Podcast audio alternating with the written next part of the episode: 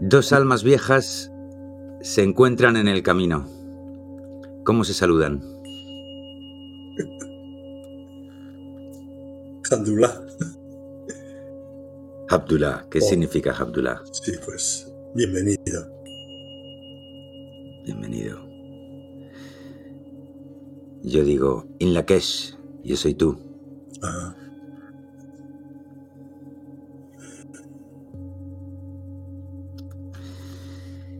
Decía mm, los proverbios, como hablábamos ayer o, esta mañana, cuida tu corazón porque de él brotan manantiales de vida.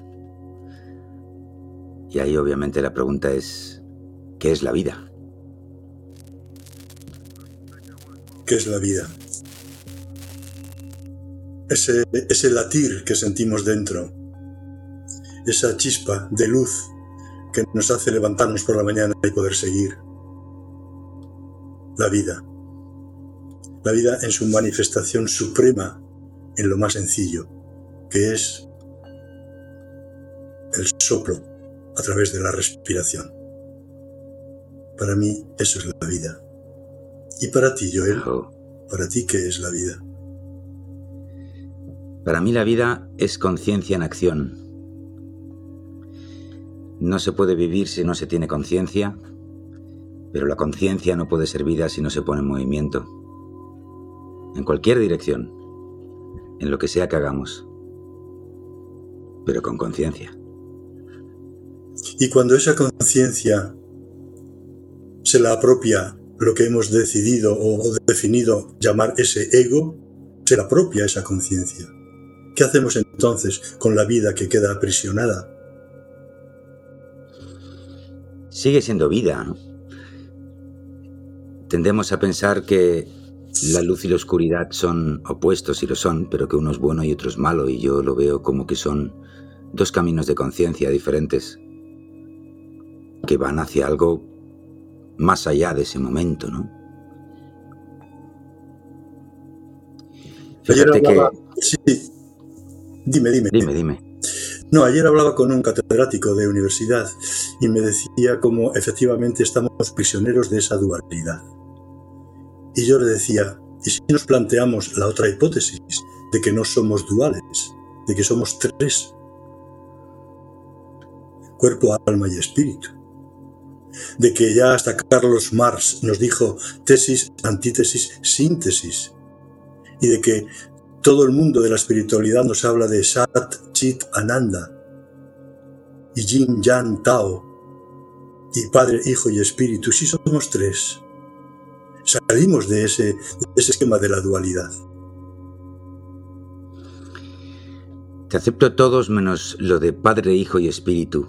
A mí esa, esa triangulación me gusta mucho más definirla como Padre, Madre e Hijo. Sí, bien. Nos hemos olvidado tanto de lo femenino, ¿no? Ha sido tan vilipendiado durante tanto tiempo, quizás precisamente porque lo femenino es la creación de la vida. Pero Sí. sin un femenino con vida, no hay hijo, no hay espíritu, no hay centro, ¿no? Para mí, eh, cada vez tengo más interiorizado que padre, madre forman una unidad. Por eso no me crea contradicción esa formulación del espíritu también y del hijo que somos tú y yo. Por eso eh, esta reflexión de, este reto que me has planteado de la muerte, la vida y la conciencia me ha llevado como a esa indagación de que antes de la formulación mm, mitopoética de que los hombres hemos creído narrar eh, acerca de Dios, acerca de lo que hemos entendido como Dios, antes hay otro registro que está asociado a casa, como ese gran seno maternal del que procede la vida y en el que efectivamente los seres humanos teníamos una vivencia de, de, felicidad, de plenitud, de conexión con la belleza, de conexión con la verdad. Y esos planos que después hemos definido como códigos, como registros acásicos, son totalmente accesibles para nosotros hoy. Entonces, ¿cómo salir de ese triángulo? Mira tú por dónde nos lleva a esta Trinidad de muerte, vida, conciencia. ¿Cómo podemos ir al fondo de ese triángulo, ¿no? de esa triangulación? Y entonces la maravilla de este instante, para ti y para mí, yo que me atrevo a mirarme en tu espejo, porque al principio no me era fácil identificarte, yo había, te escribía con Joel, Joel, hasta que me di cuenta que no, que eras yo él, yo él. Y entonces intenté ubicarme en ese espacio y te lo hago como pregunta. ¿Qué espacio separa al yo del él? ¿O ya lo sientes realmente en tu conciencia unidos?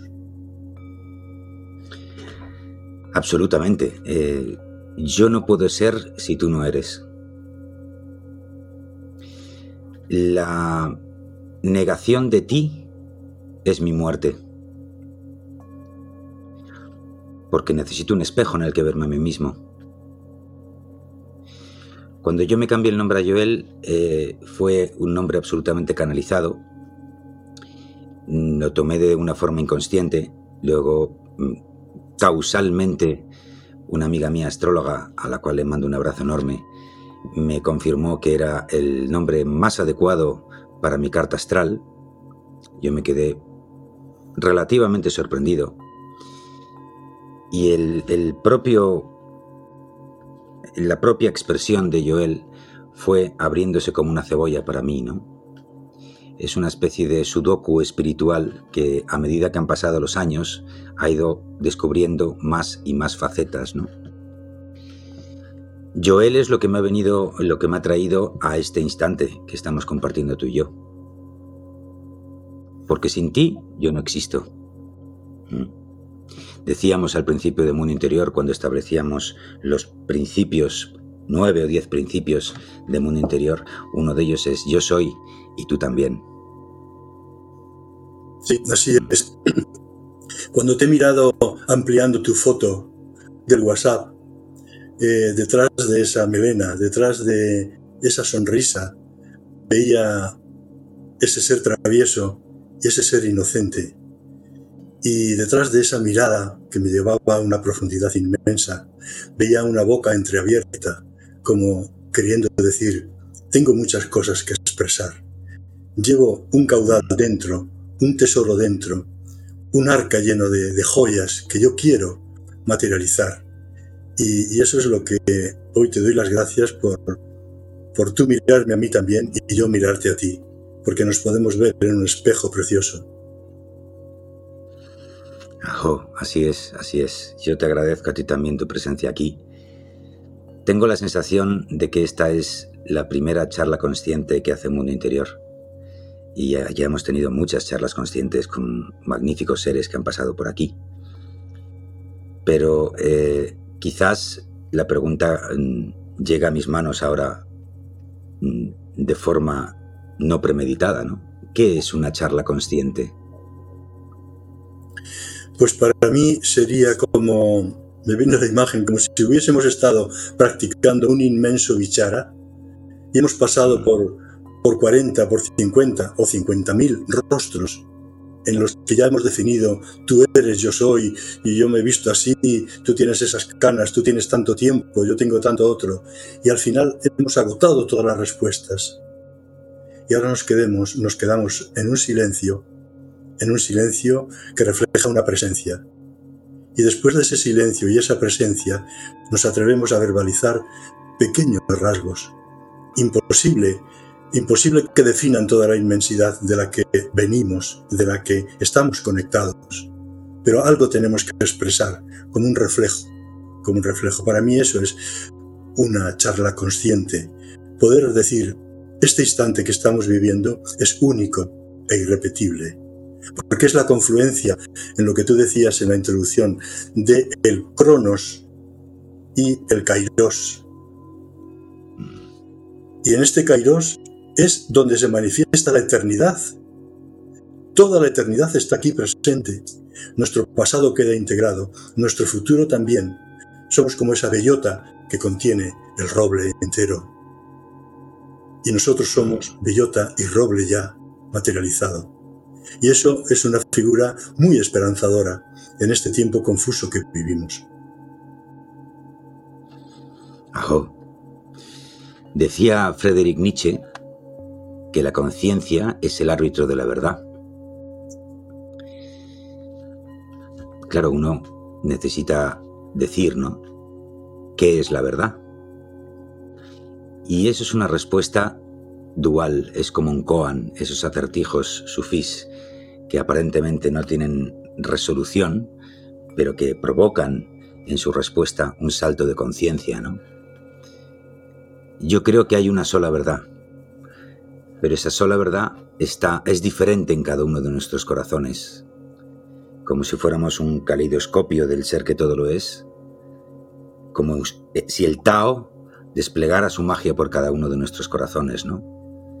Pero hay que llegar a ese punto de conciencia y de presencia. Para mí, la conciencia es el yo soy presente. Citas, citas nada menos que a Nietzsche, ¿no? que fue el que expresó con tanta rotundidad, Dios ha muerto, la imagen de Dios es ha muerto. Y ahora me trae un pequeño poema que me ha venido esta mañana de una gran mística sufi, Lilla, y dice literalmente, yo, Laya, he caminado sin apenas descanso por el mundo buscando como loca a mi Señor, a mi Señor omnipresente, a mi Señor omnisciente y a mi Señor omnipotente. Luego de dar mil vueltas lo he encontrado descansando en su hogar, mi propio cuerpo. Y yo esta mañana le he añadido, Alaya me he permitido, esta mística de Cachemir del siglo XIV. Lo he encontrado descansando en su hogar, mi propio cuerpo, y en el planeta Gaia, la madre tierra, Gaia. Aquí sigue viviendo. Esa es la verdad, Joel cómo conectar con la esencia pura que se narra en un pequeño poema, ¿no? Donde sintetiza ese caminar sin descanso, buscando, y luego de dar mil vueltas. Tú has dado mil vueltas, y yo no sé si mil o mil una. O posiblemente tú me has ganado dando vueltas, pero al final hemos encontrado descansando en su hogar, nuestro propio cuerpo, nuestra propia respiración, nuestro propio centro interior. Y yo te añado, ¿no? Shakti, la madre Gaia, Isis, el poderoso, la diosa de lo femenino, la energía universal, Shiva, el Padre Sol, la conciencia, y como hijo de ambos, el hombre, el sentimiento, la presencia, el yo soy aquí y ahora en este instante eterno, único y irrepetible, y eso se concentra no solo en mi cuerpo, sino un paso más allá, el corazón. De toda la maquinaria maravillosa que está en el cuerpo, en la parte que más me fascina y evoca y, e inspira y mueve, no ya desde una visión metafórica o lírica, sino física, real, tangible, experiencial y energética, es el corazón. Por ahí pasa todo. Tus palabras me evocan un comentario y me provocan una pregunta para ti. El comentario es, ¿por qué necesitamos acudir al hinduismo de hace 2500 o 3000 años antes de Cristo? Porque a través de, esa, de, esa, de esas expresiones encontramos la totalidad. No me voy a desarrollar, no voy a desarrollar ese punto, ¿no? Pero la pregunta es, ¿Tenemos algún referente más cercano a nosotros donde eso que tú acabas de expresar se materializa? Hombre, es muy fácil esa pregunta. Lo digo con ironía, ¿no? Tenemos al jefe, a Cristo, a Yeshua, el Maestro. Él ha sido para nuestra cultura no el único, porque también estaba Pluma Blanca para los indígenas, Calbotán, tantos y tantos y tantos seres maestros descendidos, maestros ascendidos encarnados en la tierra, que han mandado el mismo mensaje en mil idiomas diferentes. ¿no? Yo tuve el privilegio de trabajar en una empresa que se llamaba Kili. Digo que se llamaba porque el sello editorial todavía existe, pero lo compró una multinacional, etcétera, etcétera. Eh, esa empresa estaba fundada por, Sir Charles Chadwick Healy, que era un noble inglés con muchísimo dinero, que antes de que existiera Internet empezó a digitalizar un montón de obras literarias de la humanidad, ¿no? Y uno de los productos que vendíamos a universidades y centros de investigación se llamaba la Biblia. La Biblia era un CD que contenía todas las ediciones oficiales de la Biblia desde el principio de los tiempos, todos los em, eh, evangelios apócrifos y una serie de documentos y obras eh, más que se consideraron editorialmente como de interés, ¿no?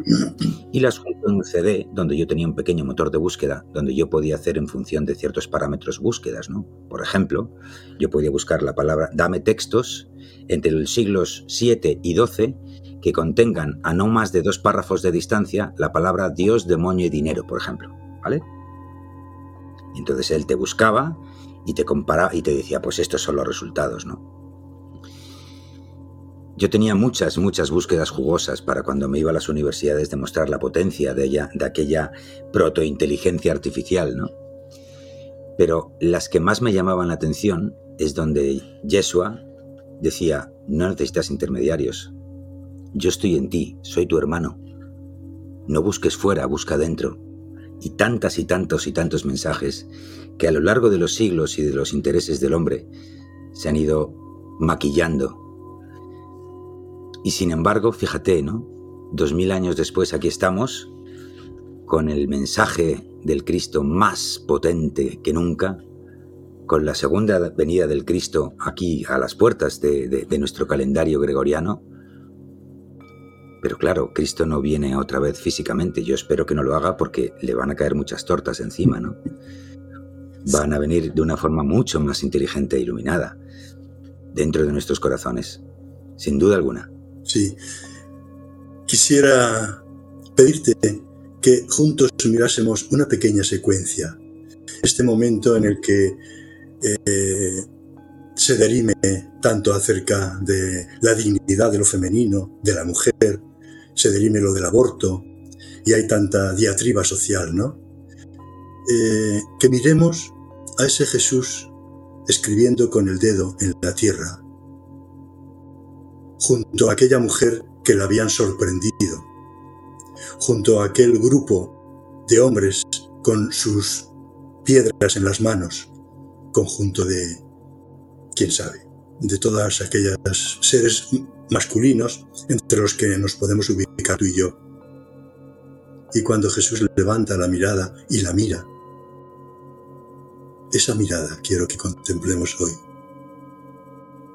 Antes de levantarse y decirles a todos aquellos, aquel conjunto de fariseos y de talibanes, el que esté limpio de culpa, que tire la primera piedra. Qué gesto tan solemne y que ha quedado inscrito en nuestros corazones, ¿no? Y que poco lo miramos, que poco lo contemplamos. Ajo. Pero hay un giro que a mí me gustaría añadir a eso. Qué necesaria es la culpa, qué necesaria es la sombra, qué necesario es tener una energía opositora que nos permita ver la luz. Si yo no viajo por la sombra y por la culpa, yo no sé, no sé qué tengo que iluminar. La figura más bella la tenemos en el yin y el yang, ¿no? El taoísmo. Sin yin no hay yang, sin yang no hay yin. Yo soy tú, tú eres yo. In Lakesh, yo soy tú. Halaken, tú eres otro yo, que responde el otro alma, ¿no? Sin lo femenino y lo masculino, la izquierda y la derecha, no podemos cerrar ese triángulo tan increíble, ¿no? Que es la vida, la muerte y la conciencia, el hombre, la mujer y el fruto neutro y consciente que integra a los dios. Te estás refiriendo al nuevo ser humano que nos creemos o nos hacemos la ilusión de que está naciendo en nosotros y en nuestro tiempo. Ah, por supuesto que sí, pero no solo nos creemos, sino que nos creamos. Ok. si hay algo de lo que yo carezco en estos momentos es de fe. No tengo ni una gota de fe en mis sangres, ni una sola gota. Lo que tengo es saber, certeza. certeza absoluta e inquebrantable. Pero es una certeza que no sale del ego. Es una certeza que nace de mis células, de una vibración, de un saber que eso es así. De mirarte a los ojos y ver a Dios. Pero mirar al mendigo y también ver a Dios. Y ver la grandiosidad de todo ello. Eso implica, implica dejar todo juicio, toda valoración, toda discriminación, porque ahí es donde creamos la dualidad. Y entonces, ¿cómo ubicarnos en una conciencia de unidad? Y eso nos lleva a esa pregunta, ¿no? ¿Y cómo es ese sendero de realización? Porque no es un camino, a lo mejor es una imagen demasiado ancha, y el sendero es un senderico, ¿no? ¿Cómo es ese sendero que tenemos que seguir transitando? ¿De qué está hecho ese sendero? De muerte. Está hecho de muerte porque yo tengo que morir a cada instante. Yo tengo que morir a quien soy hoy para seguir tomando conciencia en una espiral cada vez más elevada de vibración. Yo no puedo trascender mi propio yo si no me muero en vida pero han cargado la muerte de tanto misticismo. Esto es horrible, esto es tremendo, ¿no? No mueras. Fíjate, lo tenía por aquí. Douglas MacArthur, que era un militar, decía, la muerte no es más que un cambio de misión. Sí. De misión hacia la conciencia, ¿no?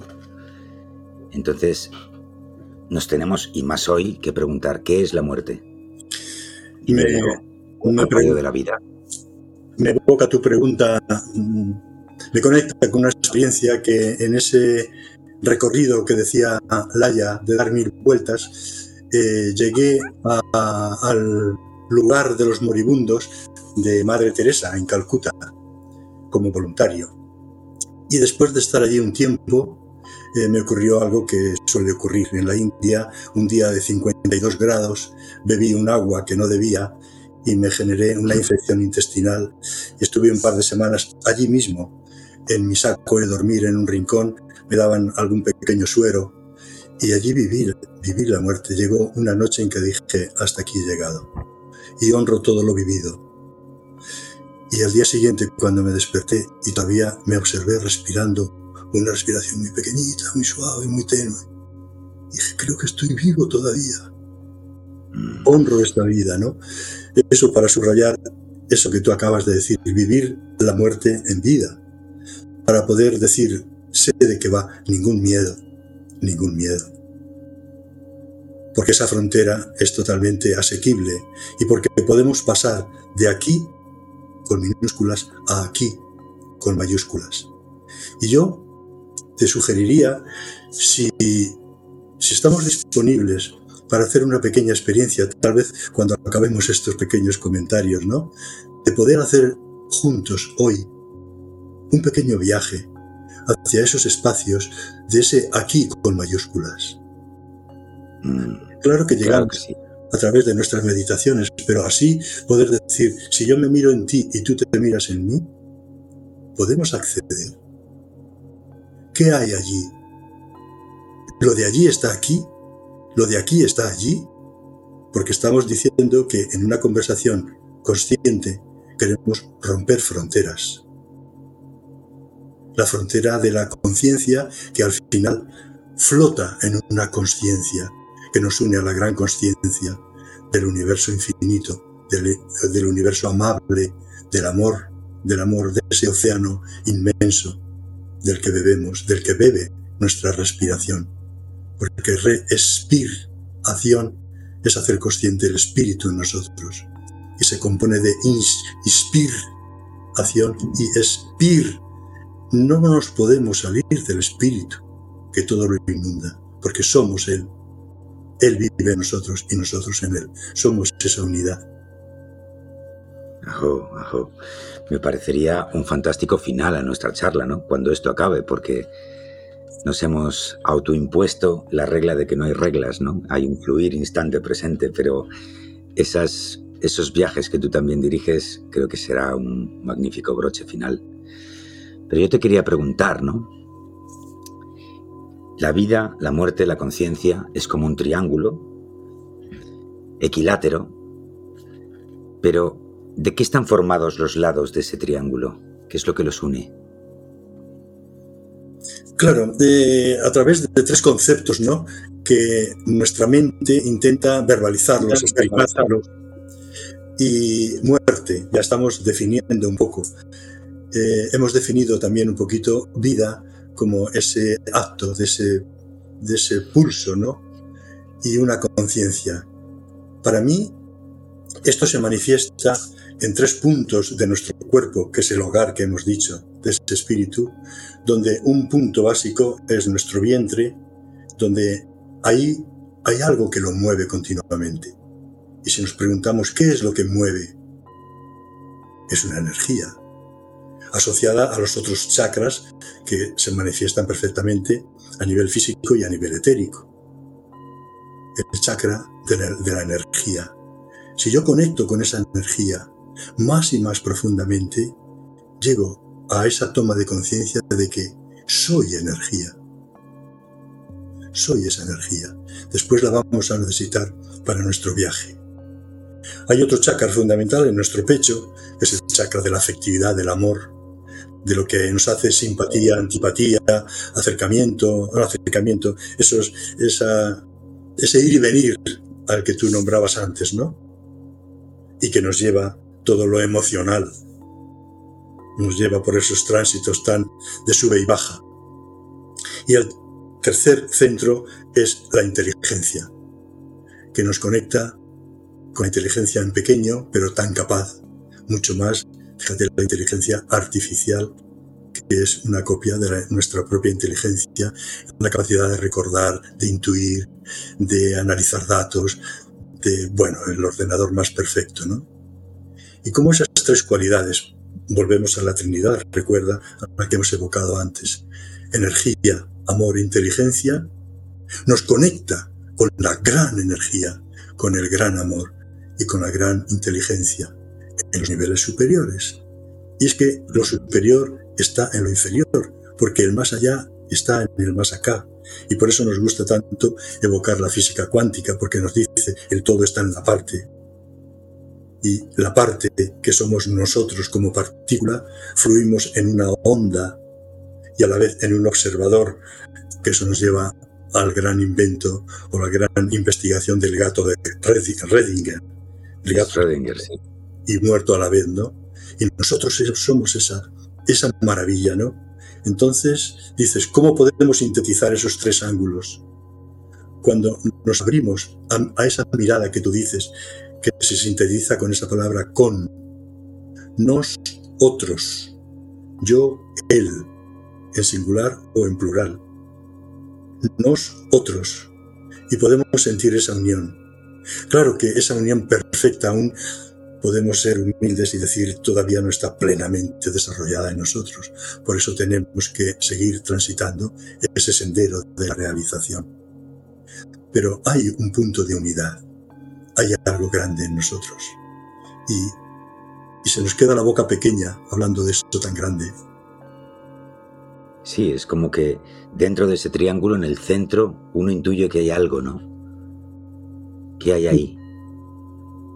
y eh, intentamos llamar yo soy, ¿no? Y bueno, es una forma, ¿no? De poder decir, me identifico, si ese yo soy, le pongo esa conciencia de, de esa trinidad trinitaria, ¿no? Y, dejo que, que eso se, se armonice. Porque ¿qué, ¿qué pasa cuando solamente nos fluimos con la energía?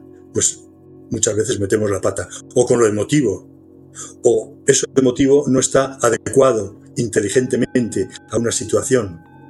Y, en eso consiste la magia de la vida, ¿no? Poder armonizar, poder singularizar. Y, cada persona que tenemos un iris de ojo diferente y una huella dactilar diferente, somos únicos e irrepetibles.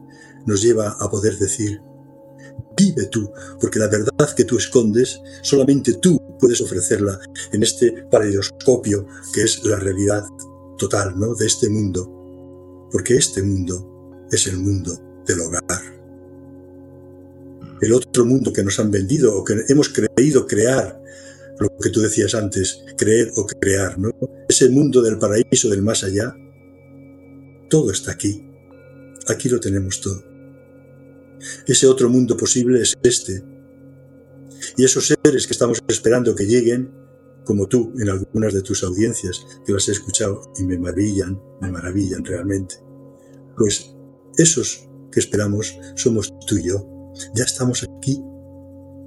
Así con nuestras edades diferentes, con nuestras arrugas diferentes, con nuestros cabellos diferentes, con nuestros colores de la ropa diferentes, vestidos de femenino o de masculino, o de como quieras vestirte. Eso que tú aportas, apórtalo desde una inteligencia, desde un amor y desde una energía cada vez más pura, más neta, que nos conecte con una verdad, con una belleza, que solamente nos emociona verla en las flores. Sí, señor, las flores. Me, ha venido muy claramente un trabajo que yo hice cuando mi vida se derrumbó y por la gracia de Dios lo perdí todo. Esa fue mi muerte en mi noche oscura del alma.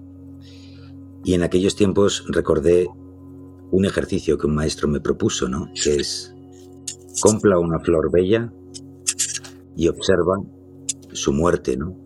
Y lo hice. Me compré una orquídea muy bonita y la puse en mi centro del altar y durante muchos, muchos días aquella flor se fue degradando, ¿no? muriendo poco a poco. Y me impactó porque hubo dos cosas que no perdió nunca. La primera es la dignidad. La muerte de las flores es tan digna.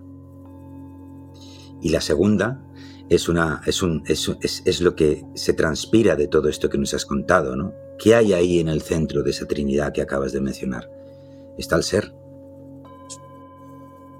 Es el ser. Todo lo que es, yo soy el que soy, decía el maestro, ¿no? Y a partir de ahí se emana todo. Pero claro, no es suficiente porque es algo tan abstracto que dice, bueno, sí, esto es como el chiste que contaba Eugenio de aquel que se cae por el precipicio, ¿no? Y se queda colgado en una rama, ¿te acuerdas?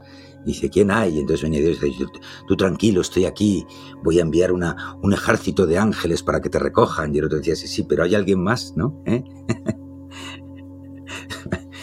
entonces el ser no basta, tiene que haber una acción para pulir ese ser, ¿no? Ahora recuerda a, mí, a, mí, a un enorme amigo, hermano que tengo, Pedro de Revuelta, Juan Pedro Revuelta, que me acompaña en todo mi camino desde hace muchos años, que me decía cuando empezaba como un interior, ¿no? Dice, Joel, ahora te toca ser como un samurái que va afilando la espada, tranquilamente. La espada no para batallar, sino para batallar con mis demonios internos, ¿no? Pero es necesario esa presencia serena, trabajarla y trabajarla y trabajarla y sacar aristas y otras aristas y seguir entendiendo en una espiral eterna de autoconocimiento, ¿no? Y yo creo que eso es lo que te da la felicidad. Eh, no es que lo crea, es que es lo que estoy viviendo, ¿no? Cuando trabajas desde ahí, desde el ser y desde el amor y desde la conciencia, desde la energía y desde todos esos ingredientes que estamos poniendo aquí encima de nuestra mesa para hacer la alquimia de la vida, se van tantas cosas, Tomás. Se va la envidia, se va el juicio, se va se va el mal. Sigue habiendo sombra. Sigue habiendo mal en el mundo, pero no es, no es tu batalla. Mi batalla no es luchar contra el mal. Claro. Como a veces, eh, incluso para nosotros mismos, nos es excesivo decir, es que realmente estoy en paz. No temo a nada, ni a nadie. Es que no me puede pasar nada malo. Estoy seguro donde estoy. ¿Qué, me, puede, qué me puede pasar? Y, y eso me lleva a esa a ese desarrollo de ese sendero, ¿no? Eh, me viene el, comentártelo. Yo también lo necesito escuchar de mí mismo a veces, ¿no? Como esas tres fases que todo trasfondo de vida mística nos han transmitido, ¿no? Que hay una primera fase que a veces la llaman de purificación, de purgación, de, disciplina, de, de cerramiento, de, de seguir a algo o a alguien. ¿Y eso dura cuánto tiempo? No hay un tiempo definido. Posiblemente yo digo que no acaba nunca, pero pasamos a una segunda etapa, que yo creo que muchas personas la hemos vivido, que es la etapa iluminativa. Que es decir, toda esa etapa primera es como el ascenso a una montaña, ¿no? Subir y miramos para atrás y nos da alegría del camino recorrido. Y al final llegamos a la cumbre. Y en la cumbre hay una gran belleza, hay una gran plenitud. Nos sentimos, ahora ya lo he conseguido, ya lo he logrado. Lo he logrado. Y no sé qué nos pasa, que no podemos quedarnos allí. No. Por muy bello que sea, por muy esa paz ya la tengo conseguida, ya lo, ya lo he logrado, es esa Madi que aspiraba, ¿no? Ya lo tengo. Hay un impulso a bajar, a descender. Y eso es lo que en el camino espiritual, esa tercera etapa es la vía unitiva, donde esa luz no la ves fuera, no la ves arriba, ni la ves abajo, es dentro de ti, es la vía por fin, la sientes como una unidad en tu corazón, la sientes en tu vida, y sientes el flujo de los pensamientos, y sientes el flujo de las emociones, y el vaivén ¿no? de este mundo, que realmente es como, un diluvio, estamos como en un diluvio ahora mismo, ¿no?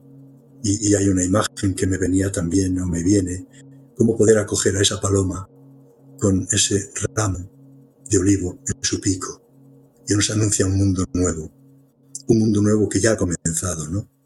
Y es esa vía unitiva cuando más y más seres humanos podemos vivirnos desde esa unidad, desde esa luz, desde esa confianza de que estamos en un plan. Hay un plan. Para este mundo caótico hay un plan. Y tú formas parte de ese plan. Y nos tenemos que, nos lo tenemos que recordar porque se nos olvida nos metemos en los telediarios, nos metemos en las preocupaciones, en, pagar los réditos, en, la, cesta de la compra que está subiendo cada día más. Y dices, pero bueno, ¿dónde vamos a llegar? Porque lo pequeño tiene que ver con lo grande, ¿no? Y dices, bueno, tenemos que ser más cada día, llevando estos farolillos de luz. Uno de los momentos más bellos que yo he vivido en, mi camino, en, toda mi vida en realidad, pero hablando de, esas perlas de sabiduría y conciencia que de repente uno se encuentra en el camino, ¿no? Ocurrió en un taller aquí en la Escuela Crisgaya con Millo sobre el testigo silencioso. Hicimos un trabajo muy intenso en sala de meditación grupal de dos o tres horas, muy, muy intenso, muy centrados en una presencia brutal. Y cuando aquel viaje grupal acabó, entonces Millo cogió y, dijo, bueno, ahora ya salida a la calle y recoged vuestros regalos. ¿no? Y así lo hicimos todos, ¿no? Nosotros hacemos mucha meditación activa, ¿no? Esa meditación que haces a, la, a, la, velocidad del andar que te dictamina el momento y la vida y el entorno en el que estás. Y tuve por primera vez en mi vida una experiencia que nunca olvidaré, que es vivir a la vez en el mismo instante una unión con todas las cosas, con el cielo, con la tierra, con el aire, con todos los seres que me rodeaban, con las plantas, conmigo mismo, ver, percibir, sentir esa malla de prana que nos unen a todos, pero es un prana vivo, es, es la propia vida expresándote ante tus ojos y ser parte de ella, por un lado, y a la vez sentirte desde el testigo silencioso, separado de todo eso, ¿no? Es como si una chispa divina de repente se zambullara en una piscina donde está toda llena, rodeada de vida. Esa vida pasa a través de ti, pero hay algo divino en ti, algo que viene de otro lado, que sabe que eres un observador de todo eso, ¿no? Esos términos opuestos de estoy unido a todo y a la vez estoy separado de todo, crea una chispa increíble, ¿no? De, de repente, ¡pum! Hay una subida de conciencia que explotó, en mi caso, en, un, en un bombazo de amor, en una subida, podríamos decir, una subida de un kundalini increíble, donde lo que quedaba es eso, ¿no? La veneración de la belleza de todo lo creado. Es algo tan tan grande que, que me sobrecogió, ¿no? Y esas experiencias a pesar de que no las vivas tan intensamente como en aquel momento, porque veníamos obviamente de un trabajo muy intenso, de muchas horas, intentando trabajar esa conciencia y elevar esa frecuencia, nunca, nunca sales ileso de esas experiencias, ¿no?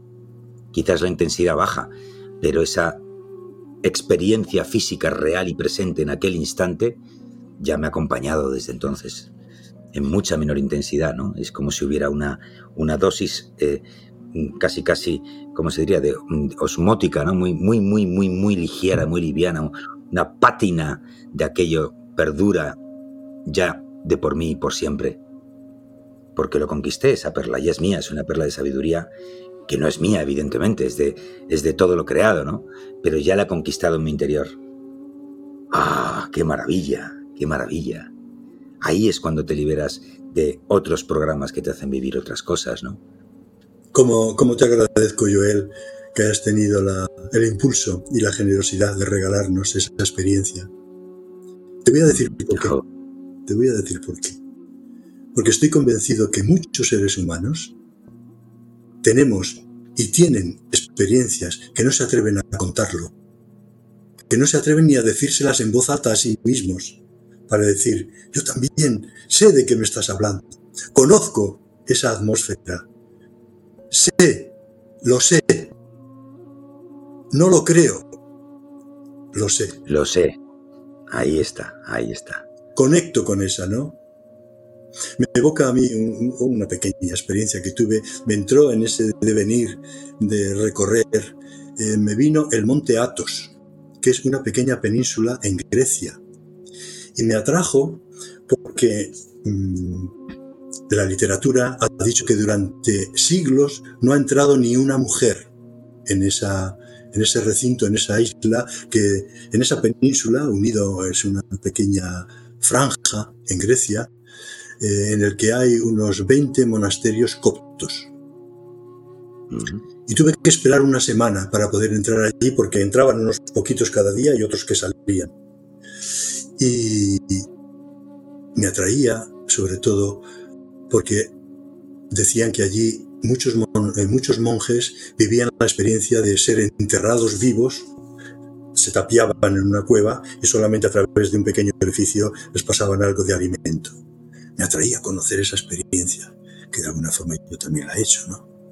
Y te voy a comentar, por lo que tú has comentado ahora, que en uno de esos monasterios coptos participé en un culto ortodoxo, que sabes que los cantos son una maravilla, te envuelven, te envuelven y duran dos o tres horas o cuatro horas. Y, hubo un momento de aquella celebración que yo miré al techo y estaba lleno de figuras, de figuras de los patriarcas, de, figuras bíblicas. Y estaban todas vivas, estaban todas en movimiento, estaban todos contentos de aquello que allí se estaba viviendo. Y yo dije, ¿estoy alucinando? ¿O esto, me he tomado yo algo? ¿O qué, me pasa a mí? Que, todo estaba en movimiento continuo y en una armonía, en una paz, en una vibración, en un océano de luz y de armonía tan bello que hoy también lo comparto por si alguien también ha tenido así alguna, algún vislumbre de este calibre, ¿no? Porque seguimos en el camino porque tenemos pequeños, pequeños chocolatitas, chocolatinas así que nos dan, ¿no? Pequeñas degustaciones. Dame más de eso. Dame más de eso. Efectivamente. Sí, sí, sí, sí. Si le preguntas a un chamán dónde se han ido los devas, dónde se han ido los elfos y los enanos, dónde se han ido los seres del bosque, todos ellos te dirán lo mismo. No se han ido a ningún lado, ellos siguen ahí, somos nosotros los que nos hemos ido. Entonces, ¿cómo, ampliar esa mirada? ¿no? ¿Cómo ver eso que esconde lo visible para conectar con lo invisible? Ese es un reto bien apasionante. Hombre, no solo es un reto apasionante, yo creo que es el único trabajo que tenemos que hacer en vida. Solo tenemos un trabajo que es elevar la vibración, nada más. Elevarnos, acercarnos más al espíritu. El resto son trampantojos que nos hemos inventado en este plano, ¿no? Fíjate, eh, Ahora me has hecho recordar algo que a mí me llamó mucho la atención. Yo estudié en, en España y en Alemania, por ICADE, yo hice ICADE. Y aquello en el año 90-94 era la primera vez en Europa que se hacía un programa interpaíses, ¿no? Entonces yo cursé dos años en Alemania, primero y segundo, y dos años, dos años en España, tercero y cuarto, ¿no? Hasta que me gradué. Y a mí me sorprendió mucho cuando llegué a Alemania que la gente se ponía sus títulos académicos en el nombre de forma y modo que yo no sería Joel Masiebra, sino que yo me llamaba públicamente licenciado Joel Masiebra. Y si hubiese hecho un doctorado, ya no me llamaría licenciado Joel Masiebra, me llamaría licenciado doctor Joel Masiebra. Claro, aquello me sorprendió y muchos, muchos años más tarde entendí el gran error que eso es, ¿no? Vas cargando de logros académicos que tienen que ver con la materia y con las diferentes cosas que el hombre ha construido, un nombre, ese Gregor que forma todo nuestro nombre, lo vas cargando de cosas para que el entorno te reconozca quizás con más esplendor, ¿no? Ya no eres Tomás nada más, ni Tomás Torío, eres doctor Tomás Torío, eso te hace más grande. Y sin embargo toda la tradición te dice exactamente lo contrario. Vacíate, vacíate, vacíate de ti mismo, ¿no? No puedes subir al, espíritu cargado de títulos nobiliarios. Sí, eso me lleva, me lleva también a algunas experiencias, ¿no? Recuerdo que yo de joven tocaba mucho la guitarra y animaba a grupos, grupos grandes, ¿no? Hasta que un día me di cuenta que yo me estaba escondiendo detrás de la guitarra. O sea, que ponía una, una frontera entre las canciones, eh, la animación, etcétera, ¿no? Y hubo un tiempo que dejé de tocar la guitarra, ahora a veces me apetece retomarla, ¿no? Y eso también me lleva a otro momento de mi vida en el que yo tenía unas 2.000 o 3.000 fichas materiales de personas que habían hecho cursos conmigo. Y no sé qué onda me entró, que eso era fruto del ego y que ahí no había más que ego. Y recuerdo que un día las quemé todas en una hoguera. Hmm. Y eso me viene al hilo, ¿no? De decir, cómo esos títulos, esas enseñanzas que hemos aprendido, Joel, cómo no es adecuado quemarlas, porque de ellas están hechos nuestro lenguaje, nuestra forma, nuestro... Pero claro, puestas en su lugar, que tal vez no hemos sabido ponerlo en su lugar. Y lo digo también porque esa es una lucha que, que llevamos en ese sendero, ¿no? ¿Qué es la parte del ego? ¿Qué es la parte del yo soy, ¿no? Y cómo tenemos que armonizarlos, porque ya, ya lo hemos, hemos vivido ya todas las batallas de que hay que destruir al ego, de que hay que mm, amordazarlo, de que hay que... el ego forma parte de nuestro carácter, ¿no? En, de nuestro, Por supuesto. De nuestro yo ideal y de nuestro yo idea y de nuestra experiencia limitada, etcétera, ¿no? Pero vamos a quererlo y vamos a, a, a decir yo soy tú y tú vives en mí y yo en ti tenemos que aprender a esa unidad, ¿no? ¿Cómo lo ves? Sin duda. Oh, sin duda, sin duda. Y dice el maestro, hasta que no pongas tu ángel y tu demonio a la misma altura en tu altar, no podrás trascender. El ego es el gran vilipendiado, porque se le ha desbocado, ¿no? Se le ha dado todo el poder en esta sociedad. El ego es un magnífico aliado. El ego es lo que nos ata a la tierra. El ego es el que dice, tú eres tú, no te olvides de que primero vas tú. Lo que pasa es que ese mensaje luego se tergiversa, porque no puedes ser primero tú y tú también. Yo no domo a mi propio ego hasta, o sea, cuando yo domo a mi propio ego, no lo puedo domar si no reconozco que tú eres tan digno como yo. Ni más ni menos. Tú también tienes tu ego. Y entonces el ego, que es un, es un perro rabioso, muy territorial, se relaja. Porque entonces ya sabe que no hay enemigos. Los enemigos son interiores, ¿no? Y también dice la tradición, ten cuidado cómo eliges a tus enemigos, porque indefectiblemente te convertirás en ellos. Claro, porque están dentro de ti. Entonces, no podemos quitar el ego de encima, es imposible. Tenemos que hacernos aliados con él, igual que con la sombra. Claro, por eso necesitamos eh, nuestros pequeños eh, pausas, podríamos para decir, bueno, que estamos en una charla consciente y estamos diciendo lo que nos une a la tierra y por otra parte lo que nos une al cielo. Y en una charla consciente están los dos polos a la vez. y al mismo tiempo. Y esos polos se sintetizan en ese gesto justo en el punto de la cruz, ¿no? que es nuestro corazón, lo vertical y lo horizontal.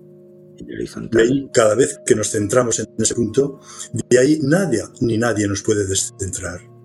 Y cuando se nos va la onda, volvemos otra vez ahí. Y cuando el ego quiere apropiarse de esa conciencia, decimos no, que hay una conciencia interior a la que yo he decidido ser fiel. Y me mantengo ahí. Porque lo que me debilita y debilita a los demás, no lo acepto. Y lo que me fortalece y fortalece a los demás, lo potencio y lo animo. Lo mismo que en las células hay un, decir, hay un, se van las células que ya han cumplido su misión y nacen otras nuevas. Y todo esto que se trabaja tanto en la recuperación del cáncer, ¿no? Y, y en, ese, en ese acompañamiento que a veces hablaba estos días con una voluntaria que dice, yo después de mi recorrido de hospitalera voluntaria, ahora quiero ya jubilada dedicarme a acompañar a los que se van, con esa conciencia de decir, yo puedo acompañarte porque sé de qué va, no hay ningún miedo, confianza total, y si no puedo explicarte nada, te doy la mano. Y en ese contacto está todo. La mano que te va a coger aquí es la que te acoge allí, porque yo estoy allí y aquí a la vez y al mismo tiempo. Mm, qué delicia. Oh, qué bonito, qué bonito. Es eh, imprescindible mencionar a mi querida y amada Mar, que ya voló, ya trascendió, pero que tuvimos el honor de tener aquí en Mundo Interior haciendo un par de charlas conscientes con ella. Ella pasó un proceso de cáncer conscientemente, decidió no tomar absolutamente ninguna medicina y trascender todo ese camino con plena conciencia, ¿no? Y cuando trascendió, cuando ya voló ella, su hermana me mandó un mensaje en vídeo que está aquí en el canal de Mundo Interior. Dice, esta es la despedida de mi hermana.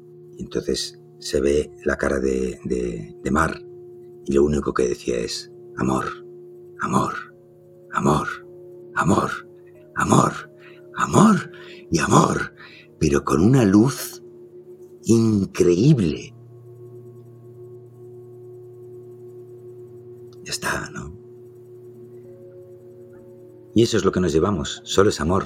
Vuelvo a lo que decíamos antes, ¿no? Para mí, ¿de qué se componen esos lados del, del triángulo?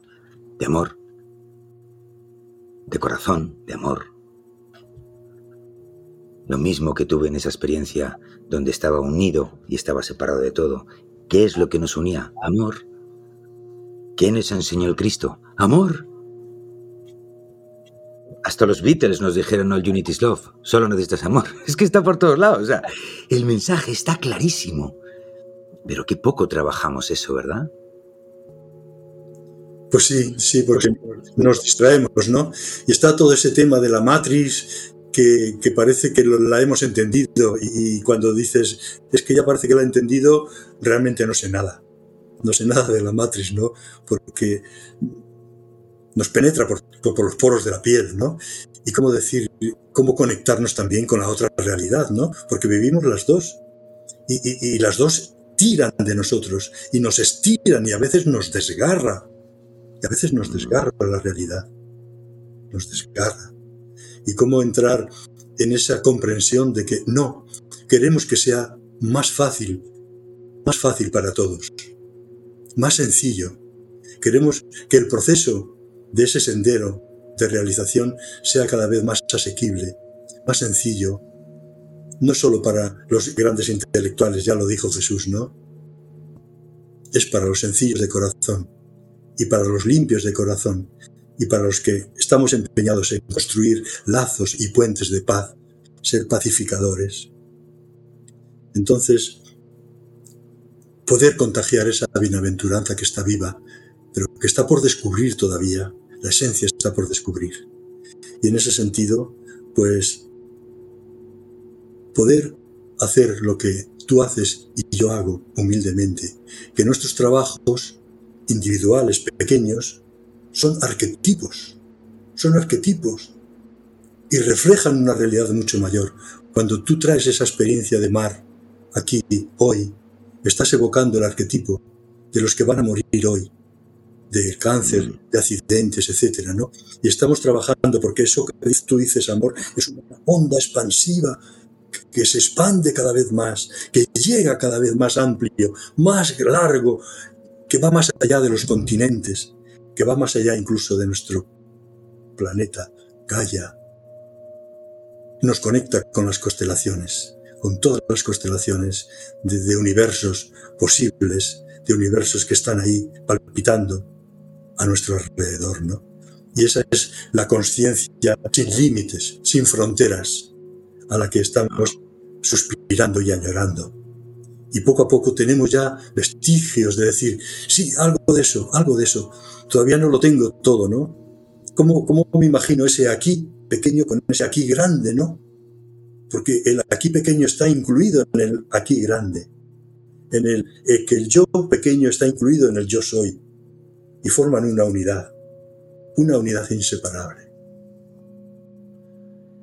Qué bello, qué bello. Pero fíjate lo que has provocado, ¿no? Cómo de repente se expande la escala de, de nuestras palabras, se esparce por un universo y de repente nuestras mentes se van a un mundo que está dentro de nosotros y como si fuera esas maquinitas que de repente pones en el centro de, del cuarto e iluminan todo el techo con un montón de estrellas, de repente están ahí, ¿no? Y eso me lleva a la frase que antes te decía medio rápido, ¿no? ¿Qué es para mí la muerte en ese contexto que tú estás diciendo? Un parpadeo de la vida. La muerte no es nada, es un pasito más a la siguiente ronda de la vuelta de la vida que tiene una grandiosidad que pensamos que no la podemos meter. ¿Pero dónde? Porque claro, en la mente no la podemos meter. ¿Qué tamaño tiene el universo? No lo podemos comprender, pero sí lo podemos sentir. Es aquello de, sí, de pretender meter el océano eh, en el, en el hueco de la arena, ¿no? lo que Eckhart Tolle dice, meter a Dios en una caja de zapatos, Claro. ¿sabes? Los 100 nombres de Dios, ¿no? Que por ahí no sé en qué tradición hay. Tengo un cuadro por ahí que alguna vez encontrará su lugar. Precioso que me compré en Egipto con los 100 nombres de Dios escritos ahí todos. Y ninguno es su verdadero nombre, porque todos son fractales de su verdadero ser. El que todo lo es, lo es todo. Y eso es imposible de meter en la cabeza. Pero es que ¿quién ha dicho que había que meterlo en la cabeza? Nadie dijo que había que meterlo en la, en la cabeza. Hay que meterlo en el corazón. Claro. Así es. Y ahí claro que cabe Dios. Ayer por la tarde estuve con un pintor romano, rumano, perdón, y me, Rumano. ense- rumano, y me enseñaba sus cuadros, ¿no? Y me los explicaba, ¿no? Y al final le dije, ¿cuál es el que más te gusta? Dice, todavía no lo tengo. Todavía no lo tengo, ¿no? Y, y- y era, me, me me dibujó eh, el signo, el símbolo de, de Rumanía, pintado en tres cuadros, eh, como en un tríptico, ¿no? la bandera de Rumanía. Pero de una forma mm, a su manera, ¿no? Por su artística, ¿no? Y, y- pudimos tener un encuentro precioso, ¿no? Diciendo, qué reto de materializar lo inmaterializable, ¿no? Y a través de la cromo, del cromos, de- de las figuras, de los tres colores básicos, la creación es tan inmensa que es imposible poder materializarla del todo, ¿no?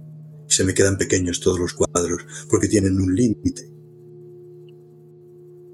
Y yo quiero plasmar lo ilimitado, lo infinito. Eso que decimos la eternidad, lo que tú dices ahora. Claro, si somos esa eternidad, la somos.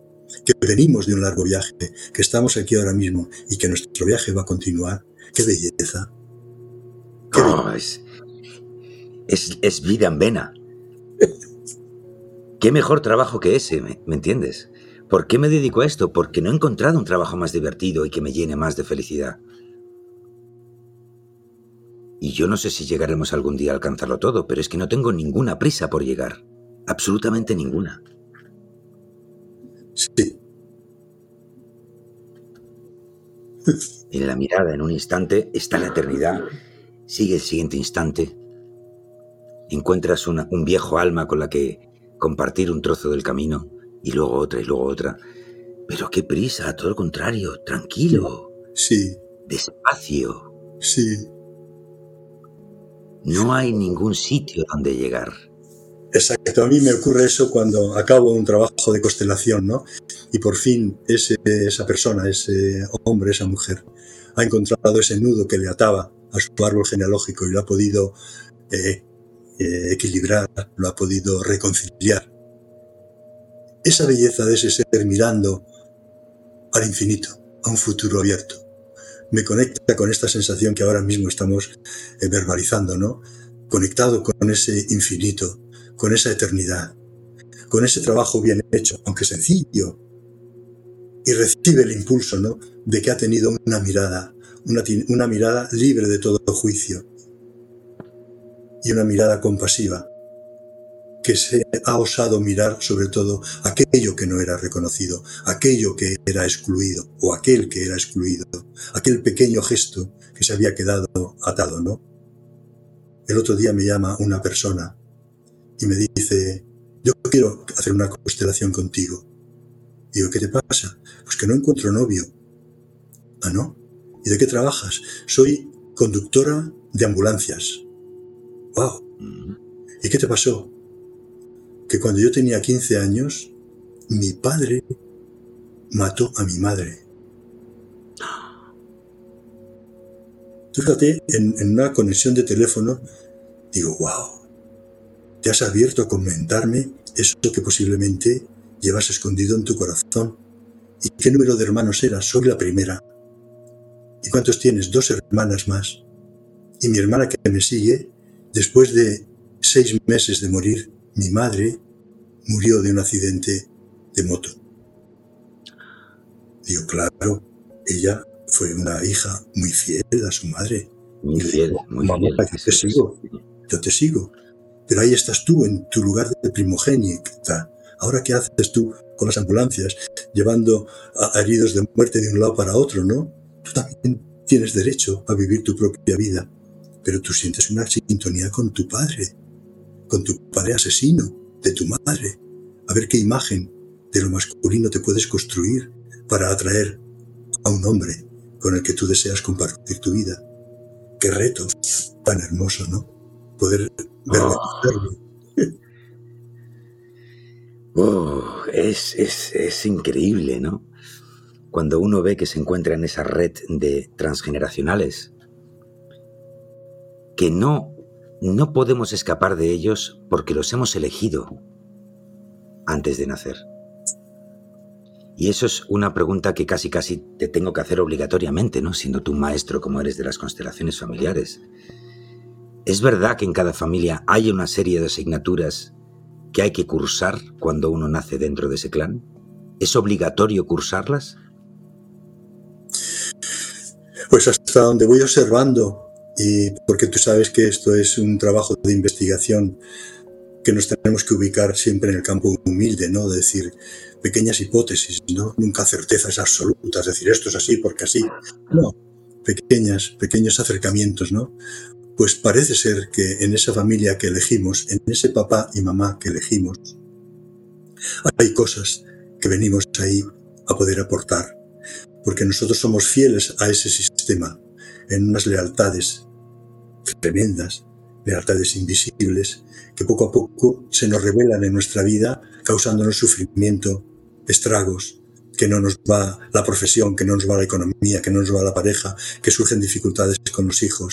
Cuando eso lo podemos mirar tranquilos, tranquilos, en ese espacio que yo digo, en el centro del grupo, que es donde la verdad aflora, si puede ser acogida. Por eso todos los talleres los comienzo con tres puertas de acceso, ¿no? O tres niveles. El primero es, este es mi tiempo y mi oportunidad.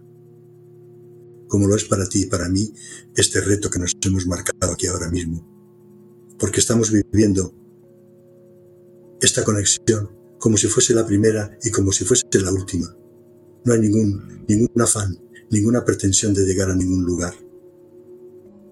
La segunda puerta que digo es, abre tu corazón. Abrir el corazón significa a eso que antes tú materializabas como ese campo, como ese océano de amor, ¿no? y alguna gente se me revela. Tú a mí me vas a pedir que abra mi corazón, yo que vengo de una separación, yo que vengo de, una, de unos maltratos, yo que vengo de haber sido... Abre tu corazón. Aquí y ahora estás tranquila, estás segura, en un espacio tranquilo, acogido por nuestra Madre Gaia. Aquí no hay ningún juez que te va a juzgar. Abre tu corazón y veo como cada cual lo abrimos a nuestra manera, ¿no? Y el tercer nivel al que digo que, que nos abramos es, me abro. Digo, llámale como quieras. Dios, Padre, Madre, inteligencia infinita, cosmos, Gaia, a casa, ábrete y ella te va a guiar. Y hay algo que se logra siempre, porque cuando esa verdad que aflora en el grupo a través de los, de los representantes, tú conoces cómo funciona, esa verdad va a ser acogida. Para mí, la gran, el gran momento es poder decir, estamos trabajando con un arquetipo que representa todo este dolor humano. Trabajamos con el arquetipo y nuestro corazón se amplía nuestro caudal, nuestro caudal de poder asumir esa potencial de luz tan potente. Nuestros fusibles se amplían al trabajar con ese arquetipo, porque es el arquetipo del espíritu, que es a donde llegó Bert en su etapa final de las constelaciones del espíritu. Entonces yo vibro con, con ese anhelo que este hombre al final de su vida nos dijo, yo he llegado hasta donde he podido llegar, ahora continuar vosotros, continuar la tarea vosotros. Qué hermoso. Ah, qué hermoso, qué hermoso. Y cuánto trabajo. Porque nos olvidamos, escuchamos todas estas cosas, nos vamos desde el amor o desde donde sea a evocar esos, esos arquetipos que estás presentando ante nosotros, pero nos olvidamos que hay una parte física del cuerpo donde tenemos que trabajar. Tenemos que trabajar nuestra circuitería interna, aprender a respirar, a perder ahí, inhalar y exhalar la vida, entender cómo esa energía entra dentro de tu cuerpo y te fortalece aquí y allá, mm, limpias esto y limpias lo otro. Todo eso, todas las mañanas estamos aquí meditando, empezamos a las seis y media y acabamos nunca antes de las nueve. Yo sé que eso no se lo puede permitir todo el mundo, pero tampoco importa, ¿no? Cada uno está haciendo lo que tiene que hacer desde donde lo tiene que hacer, pero todo el mundo tiene 5, 10, 15 minutos, media hora al día para introspeccionar, para respirar, para trabajarse por dentro, ¿no? Claro, la primera pregunta que yo hice al mundo, ¿no? Cuando saqué el primer vídeo de Mundo Interior, la primera frase que se ve en, la, en, en el vídeo de introducción, ¿hace cuánto tiempo no hablas contigo? ¿Cuánto tiempo llevas sin hablar contigo? Eres el único ser que te va a acompañar todos y cada uno de tus días hasta el día que te mueras en todo momento. ¿Por qué no hablas con él, no? Con el tipo del espejo que digo yo. Sí. Sí, mirarnos al espejo es una gran, una gran tarea, no solamente para, para peitar, para peinarnos, no vernos nuestras cejas, sino regalarnos un instante y preguntarnos en ese bichara interno, ¿no? De esa intimidad, porque algo de eso quería yo preguntarte a ti también. ¿Cómo entiendes tú lo que es la intimidad? Es posible la intimidad contigo mismo y con los demás. Cada vez hay espacios de más cercanía a los demás, en ese yo, él, en ese nosotros. Hay ese espacio de, de intimidad al que tenemos que tener acceso progresivamente. Y como tú bien dices, podemos comenzar con esa pequeña práctica, bien del espejo, bien de ese momento de meditación, de calma, de dejarnos nuestros pensamientos, nuestro cuerpo en silencio y decir, yo soy esa conexión. Y desde lo pequeño me conecto con los niveles superiores y se manifiestan en mí. Y escucho, escucho. Dejo de hablar, dejo de pensar. Y la respiración se hace ya sola, porque la respiración es alegría. Y yo me convierto en alegría, sin yo pretenderlo y mis células se inundan de esa alegría que después se manifiesta en una sonrisa con la que yo puedo abordar el mundo cotidiano, la cotidianidad. No es decir, porque vamos normalmente como tan serios, ¿no? Esa sonrisa es la, en lo que se transforma la respiración. La respiración es alegría. Y yo me convierto en esa alegría. Y ahí es donde tal vez se abra un espacio de intimidad con el otro, ¿no? Que rompe los esquemas de nuestra forma de relacionarnos, más allá, y tú de qué vas, y a ver qué, qué pretendo de ti, y a ver si te saco. Y No, no, no, no quiero nada de ti porque yo lo tengo todo. Ni te pido nada. Y es un dar y tomar con otro calibre, es otra, otra medición, es otro pasar eh, el algodón de la veracidad, de decir, no. Y, algo que, lo que he repetido antes, me fortalece, lo potencio en mí. Y lo, ese pensamiento que me debilita y te debilita a ti, no, lo dejo pasar como una nube. Fortalezco lo que me posibilita. Ajo, ajo. La intimidad para mí es el cuarto pilar del presente. En meditación trabajamos cuatro pilares del presente. Aliento, palpitar, sonido, sonido interior y vibración. Para mí la intimidad es vibración.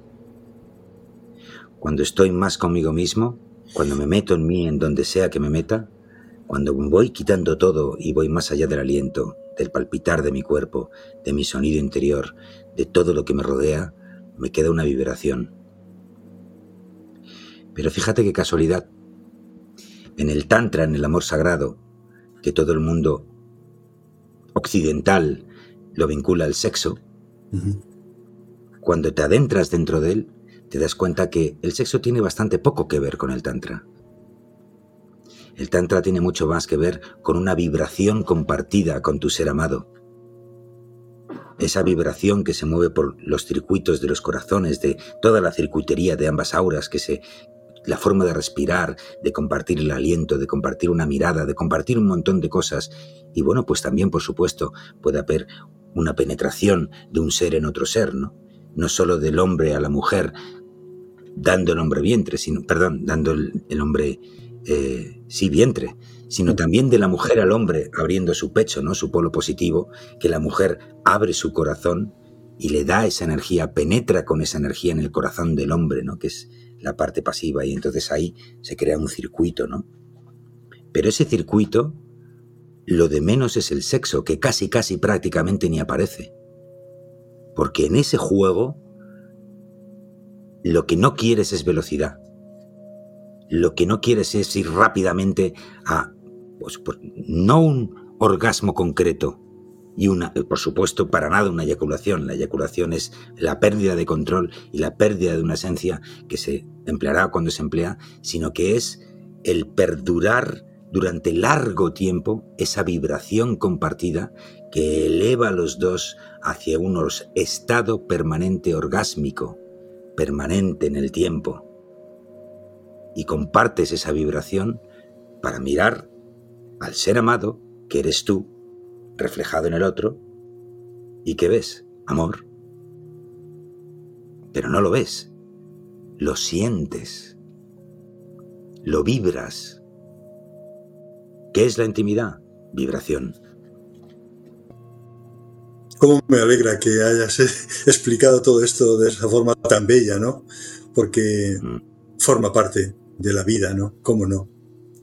Y eso nos acerca también a ese relato que a veces eh, abunda en las charlas de autoconocimiento, ¿no? Eh, los tres espacios de Eros, Filía y Ágape, mm. donde tal vez hemos tenido que ir pasando de uno al otro, o tal vez están vivos en nosotros a la vez y al mismo tiempo, ¿no?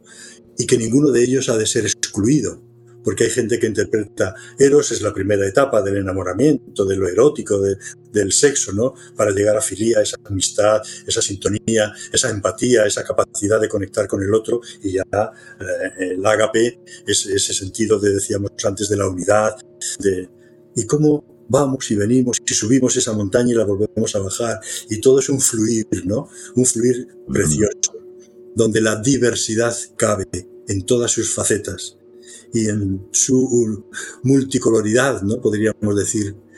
Y, y a la vez de ese, de ese fluir has eh, nombrado tú el término de sonido, del sonar.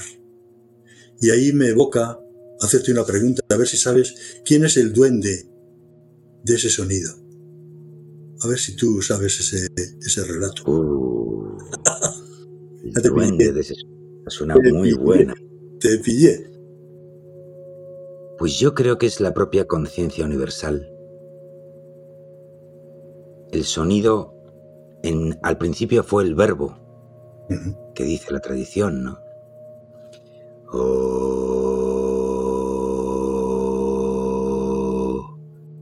Es una vibración que se expande, es un sonido, es también vibración, pero es una vibración ya que aflora a una dimensión que ya podemos sentir con nuestros sentidos normales. Podríamos decir que es la primera vez que el espíritu se materializa entre nosotros en un sonido. Y como no podría ser de otra manera, al que realmente despierta sabe que el primer sonido es interior. No puedes enfrentarte a la vida conscientemente si no te escuchas a ti mismo. Y lo primero que escuchas de cuánto miras dentro de ti, lo primero que escuchas, no lo primero que sientes, porque puedes sentir varias cosas, ¿no? Obviamente el aliento, la respiración la sientes, el palpitar de tu cuerpo también lo sientes, pero el sonido viene de, una, de un plano mucho más sutil, mucho más eterno, mucho más constante. El sonido no negocia. El sonido es. El aliento se puede negociar. El sonido no. Exacto. Ahí por eso, en según qué tradición, se habla del ruá de Dios, ¿no? Que es como sonido, aliento a la vez. Pero a nivel más popular, que también nosotros eh, decimos, hay un relato que dice que ese sonido se llama camusi. Ah. ¿Lo habías oído tú alguna vez? No, no, no, no. A ver, eh, ¿lo puedes repetir tres veces? Camusi, camusi, camusi. ¿La pillas? No. A ver, otra vez. No lo pillo. Camusi, camusi, camusi. Música. Ah, ahora lo has pillado. Ah. Ahora lo has pillado. Música. Esa es la música. La música. La música del universo, la música de nuestras canciones, la música de nuestros sonidos.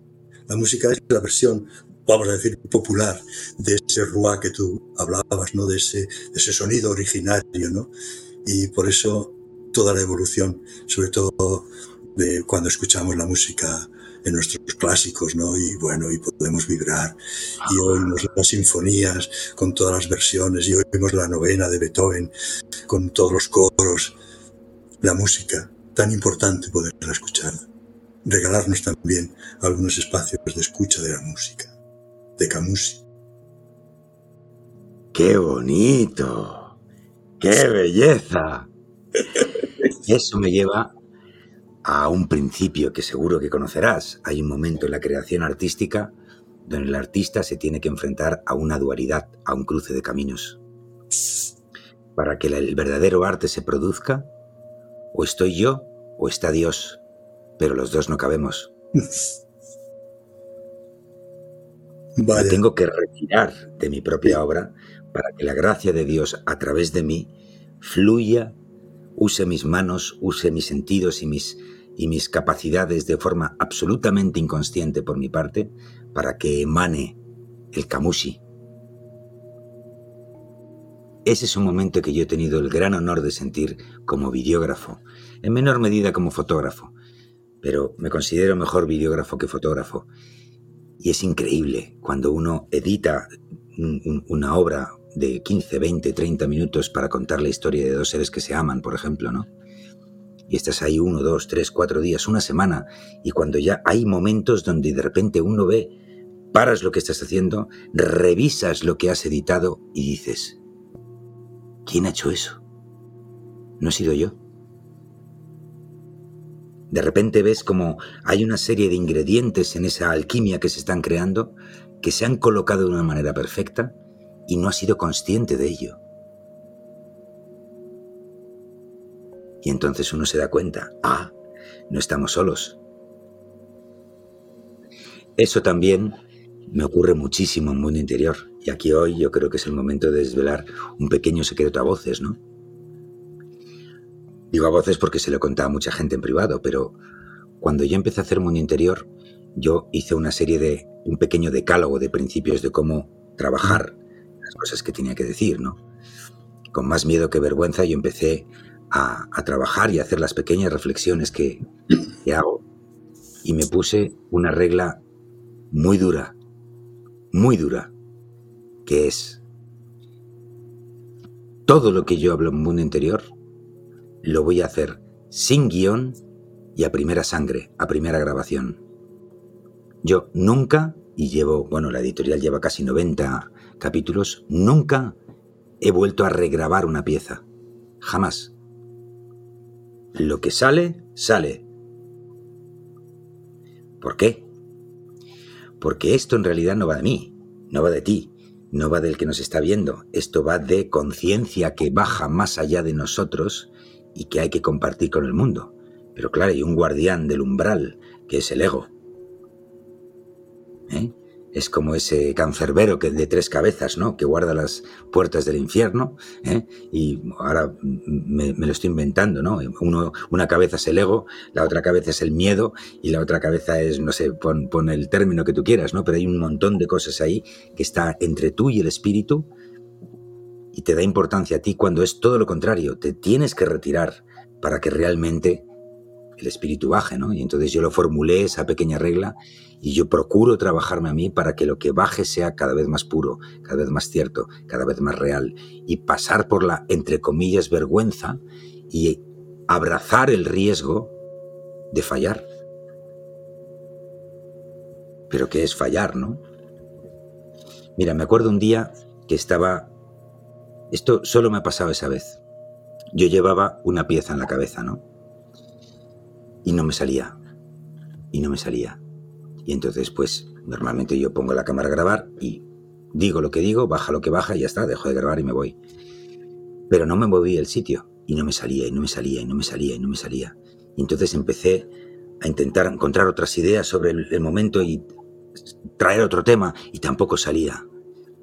Y entonces de repente, cuando ya estaba totalmente bloqueado, hubo un clic en mi interior y empecé a hacer preguntas.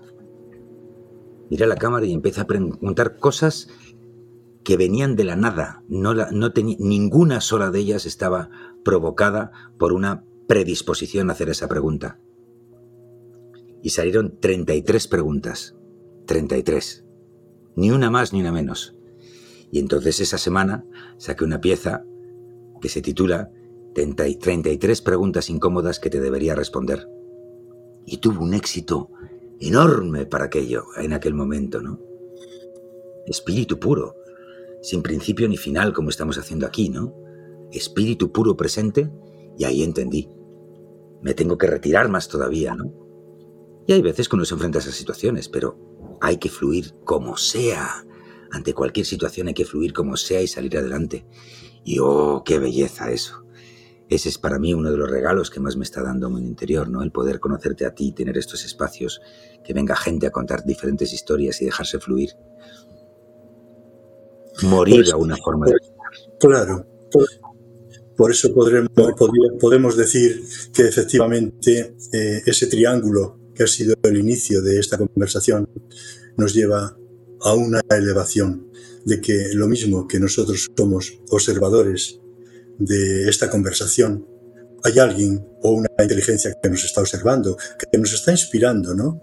A poder enlazar de alguna forma, entrelazar, como se entrelazan las cuerdas de un mala o de un rosario, como está todo, todo entrelazado y tiene un sentido, ¿no? Quería decirte que has nombrado al cancerbero y a mí me ha evocado tener juntos tú y yo un sentimiento de compasión hacia Orfeo. ¿Te acuerdas? Mm. Que él, el día de su boda, perdió a Eurídice, su bella esposa, porque le picó una serpiente. Y gracias al don de la música o camusi, pudo convencer al cancerbero de ir a rescatarla.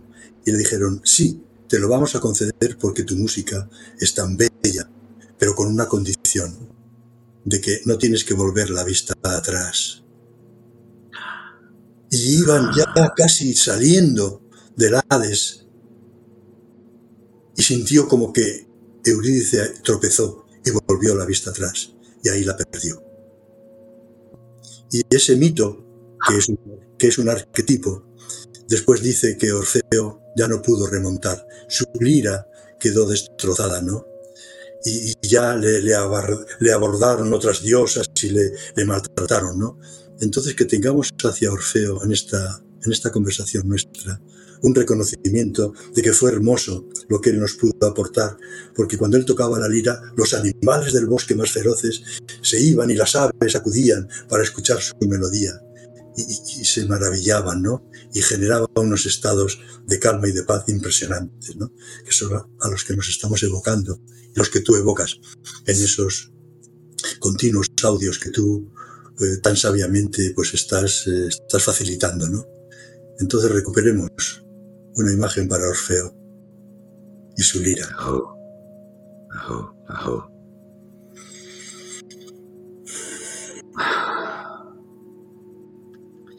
Tenemos, yo creo, la misión de recuperar esos arquetipos. Yo a veces digo, tenemos que volver al jardín del Edén al que fuimos expulsados y decir, ahora vuelvo yo a estar, porque soy como el hijo pródigo que vuelvo vuelvo a casa y no se encuentra con un Dios, con ningún Dios juez, ni con ningún padre que te va, calla la boca, vamos a hacer una fiesta inmediatamente. Y yo digo, ¿cómo recuperar de ese jardín el árbol del bien y del mal y el árbol de la vida? ¿Cómo volver a descubrir que esa mitología no son más que arquetipos que tenemos que darles el contenido, extraer la sabiduría que nos ofrecen para volver a reconstruirlos de nuevo. Lo mismo que le ocurrió a aquel viejo sabio, ¿no? Nicodemo, cuando escuchando a Jesús se le abría el corazón y, y, empatizaba tantísimo que le dijo, pero, pero ¿cómo puedo nacer de nuevo? Es que tengo que volver de nuevo al vientre de mi madre. ¿Qué puedo hacer? ¿Te acuerdas, no? Cuántas veces deseamos también nosotros cómo puedo renacer de nuevo, ¿no? Para que no me aborde ya ninguna duda, para que pueda estar siempre y permanentemente certero de mi propia seguridad. Y Jesús le dijo, de agua y del Espíritu. El Espíritu está en ti. Yo estoy en ti. No es necesario que vuelvas al vientre de tu Padre, de tu Madre. Por eso para mí el trabajo con las constelaciones es efectivamente unificarnos con nuestros padres, con papá y con mamá, y después conectarnos con esa mamá, Gaia, y con ese cielo, Padre. Y que efectivamente el mensaje de Jesús fue decir, despégate de un Yahvé justiciero, despégate de un Yahvé que a través de todo el Antiguo Testamento se ha manifestado tan tremendo,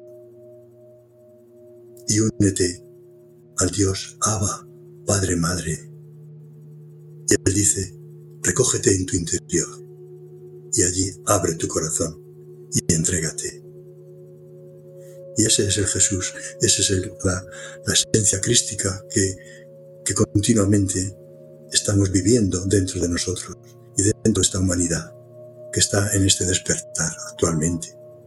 Esa conexión con ese Jesús que se convierte en el Cristo porque es un cristal vivo y permanente, del que tú te has atrevido a hablar de una forma un poco provocativa, ¿eh? Sí, sí, claro que sí, claro que sí. La vida es provocación. Si no sacudimos un poco la cosa, ¿qué hacemos? No puede ser Cuenta la leyenda que estaban, nos dieron a las almas que bajábamos, nos dieron total libertad para expresarnos y encontrar nuevas fórmulas, estando ya desconectados de, Dios, de lo divino, olvidando que nosotros somos Dios, nos soltaron en, todos esos planetas y nos pasábamos eones observando una flor. ¡Qué bonita flor! Pero claro, como no había dualidad, nos quedamos una eternidad viendo la flor. Y claro, Dios decía, mis hijos no están aprendiendo nada no hay nada que les invite a seguir. Y entonces crearon los oscuros, crearon el contrario, el hermano opuesto que te muerde el culete para decir, muévelo, caramba. Vamos, vamos, wow, wow, wow, wow. Y hacen de malos, ¿no? Y entonces, y el otro dice, ay, Dios mío, que me va a comer. Y entonces ahí empieza la luz y la oscuridad a jugar su juego eterno, ¿no? Que aquí, desde esta dimensión, lo vemos tremendamente dramático, porque lo es, pero que desde arriba no es tal cosa. Es un juego cósmico de el yin y el yang, ¿no? Entonces necesitamos provocar un poco, evidentemente, no es una cuestión de ir hasta el mal absoluto, que existe. Yo no estoy hablando del mal absoluto, yo estoy hablando de provocar y tener esas ganas de abrazar la vida y ser un guerrero de luz e ir a por todas porque puedo. Ese, ese, guerrero, ese guerrero de luz, ese guerrero de luz que a la vez es tan impetuoso y tan infestivo, es a la vez dentro un ser humilde que no, oh, claro. no se cree más que nadie. Todo lo contrario. Esa provocación es para llegar a la sencillez de lo eterno. Otro de los principios del mundo interior. Sí, es simple, pero ¿lo has hecho? No me cuentes que te encantaría meditar. Me da igual lo que pienses. ¿Te has sentado a hablar contigo mismo? No entonces no tenemos nada que hablar. Muévete, mueve la energía. Cuando no sepas qué hacer, mueve la energía. Cuando estés perdido, mueve la energía. Provócate a ti mismo. Haz cosas. Dice mi maestro Millo, ¿no? Dice, la única enfermedad incurable es la enfermedad del sofá. es la única incurable. Todas las demás, mueve la energía.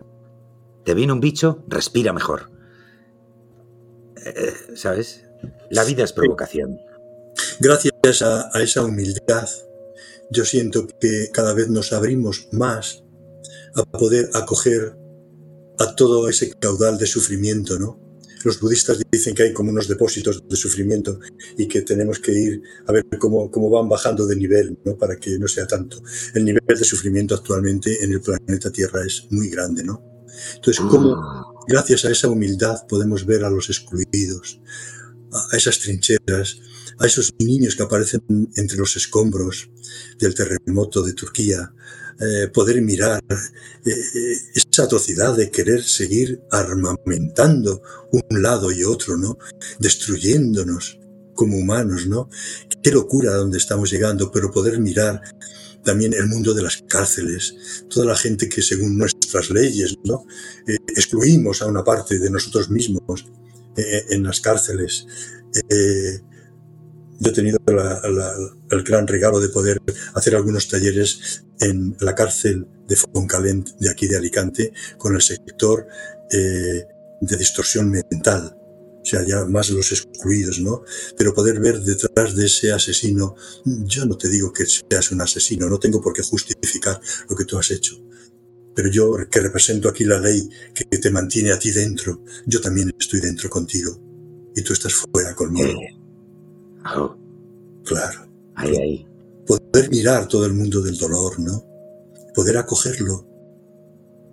Y tenemos que ser osados, ahí es donde yo entiendo esa osadía, ¿no? Poder decir, hay un campo que en un momento dado tiene que ser provocación y en otro momento tiene que ser de humildad y de acogimiento interior. Profundo, profundo. Y ahí es donde nos hacemos hermanos, en lo profundo, en lo sencillo, en lo simple, en lo humilde. Oh, oh, así es. Y además de una forma muy tangible. Cuando uno llega a su corazón e incluso consigue llegar al corazón del corazón, ¿no? Lo más profundo, lo más íntimo de ti.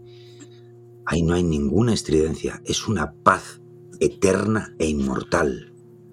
Pero hay que conquistarla. Claro. Por eso lo que tú dices, que es sencillo.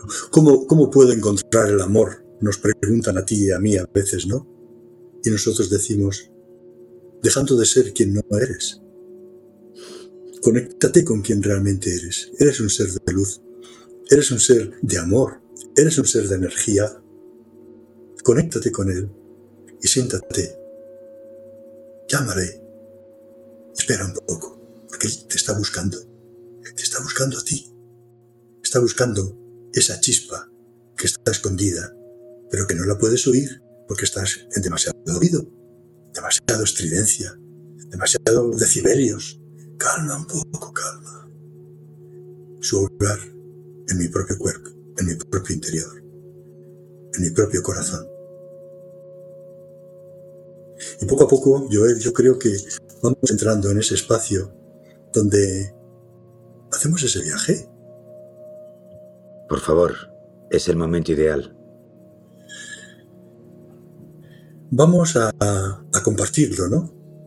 Eh, da igual que lo hagamos con los ojos cerrados, con los ojos abiertos, como a ti te apetezca y como a mí me apetezca. Yo no necesito cerrarlos. Para poder conectar con esa base que decíamos de energía en nuestro vientre, lo conectamos con una respiración. La respiración decíamos antes que es alegría. Vivimos la alegría de ser energía. Soy energía en expansión. Soy esa energía en expansión. Y subo mi mano al pecho y digo, ahí vivo toda la zona de las emociones, de la afectividad, del amor, de la empatía. Me puedo visualizar viviendo ese amor con una persona a la que amo. Eso que yo siento con esa persona, yo lo soy. Soy ese amor. Soy ese océano inmenso de amor.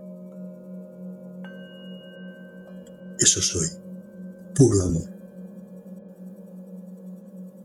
y a nivel del chakra de nuestra cabeza, conectamos con esa capacidad que llamamos inteligencia, que nos potencia como el ordenador más perfecto que somos, con mil funciones aún por descubrir. Soy esa energía, soy ese amor, soy esa inteligencia.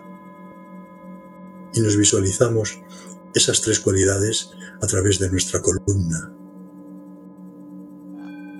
Y dejamos que un chorro violeta penetre de arriba abajo y de abajo arriba. Y a través de ese canal nos conectamos con eso que alguien llama como niveles superiores de conciencia.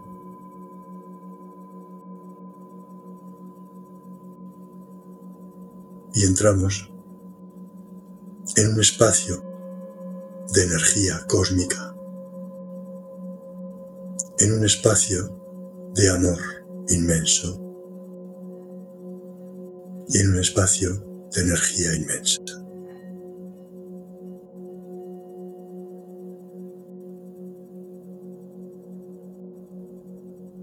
Y te pregunto, Joel, ¿qué ves?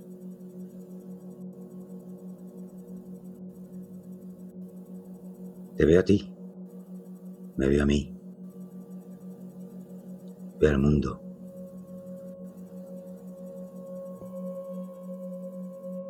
Veo amor.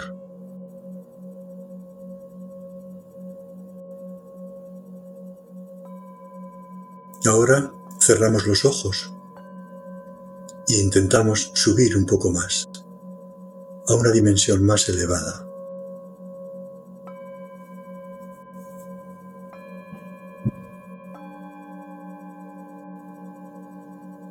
a una dimensión más elevada.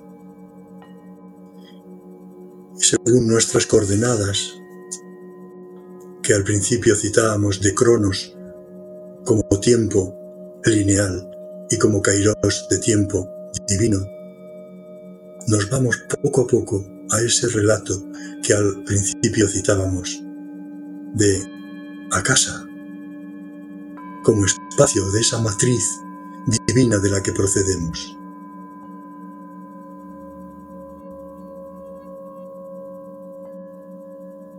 Pregunto, ¿qué ves?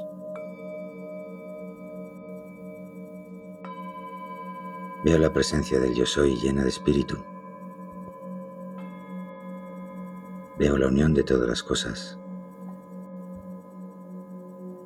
Veo un instante eterno. Aquí y ahora. ¿Estás tú solo o hay más seres? No. No puedo contar los seres que hay a mi alrededor. Son demasiados para contarlos. Pero sí los puedo sentir. ¿Cómo visten? De muchas maneras.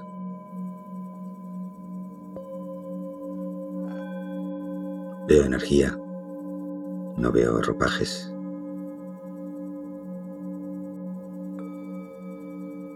¿Tienen rostro? Sí, ¿Te miran? sin duda. Sabemos que allí no hay lenguaje. Todo es vibración.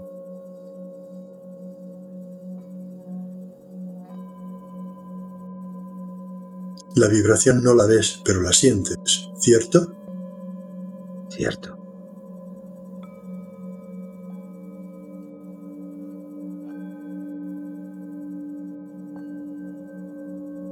¿Acaso podemos ver por allí aquella imagen que teníamos abajo de una paloma llevando en su pico un pequeño ramo de olivo? Esa paloma con el ramo de olivo es el propio espíritu. Ah, presente en todo.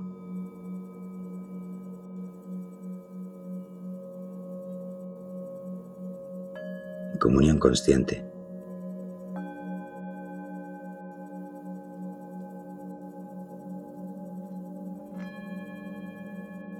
y esa comunión consciente nos lleva a captar que hay un plan Oh, sin duda.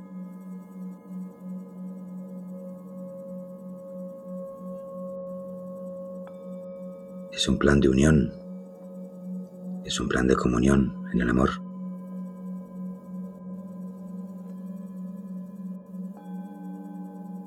Es la unión de las familias celestiales y terrestres, donde todos somos uno.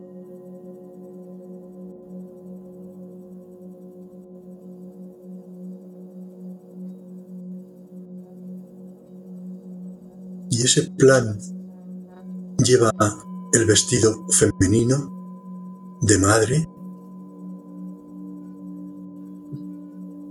No solo. Lleva el vestido femenino de madre, masculino de padre, pero sobre todo lleva el vestido del espíritu del Cristo vivo, presente, neutro, consciente.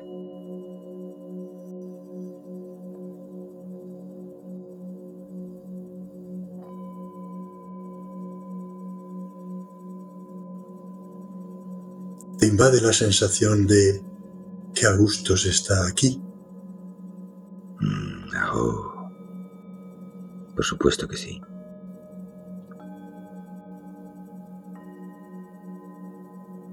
Invade la tentación de decir me quedo aquí Mm, a mí personalmente no, porque yo ya estoy ahí. Y estoy en misión y por tanto estoy a gusto donde estoy, porque estando aquí también estoy allí. No es necesario subir al cielo para estar en el cielo. Es necesario bajar el cielo a la tierra, en el aquí y en el ahora, en la presencia de tu acción, en la unión de corazones, en cada acto, en cada mirada, cada día.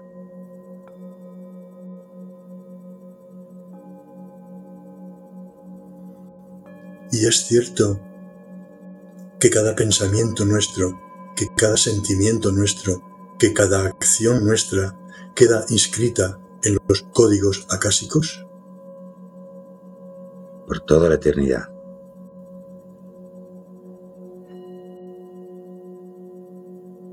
Eso nos plantea que hemos de ser muy cuidadosos con esos aspectos de la vida humana.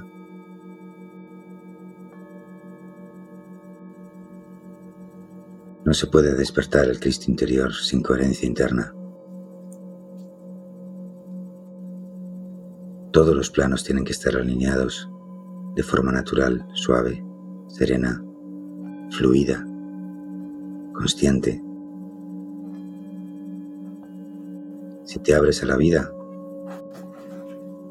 la vida fluye a través de ti. Pero si pones barreras y diques, la cosa se complica.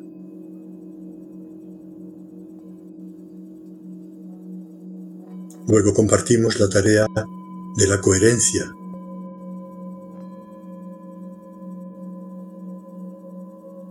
La coherencia en nuestra propia vida y en todo lo que hacemos en nuestra vida cotidiana.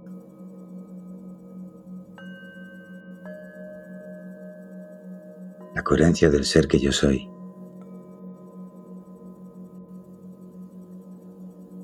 Sin ningún tipo de límite y sin ningún tipo de bloqueo.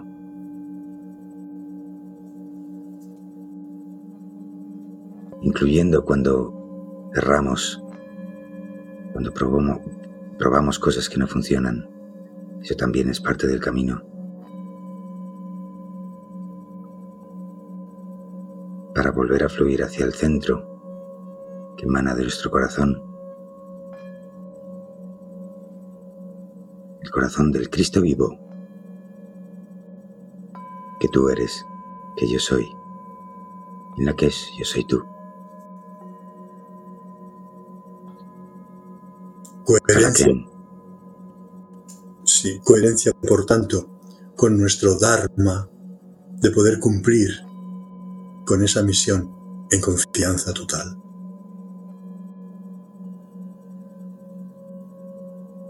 Y el espíritu que tú eres, que yo soy, te pregunta, ¿quién eres tú? ¿Quién soy yo?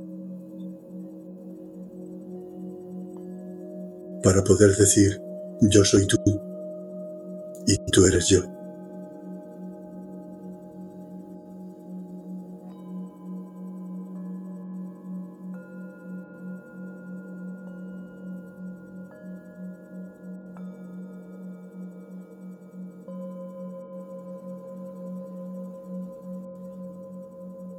Acogemos, acogemos a todos los objetivos y a todas las familias humanas en una gran unidad. Y les decimos, el mundo al que aspiramos ya está aquí. Es este.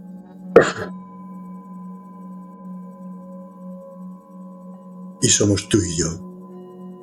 Somos nos otros, nosotros. Ya estamos aquí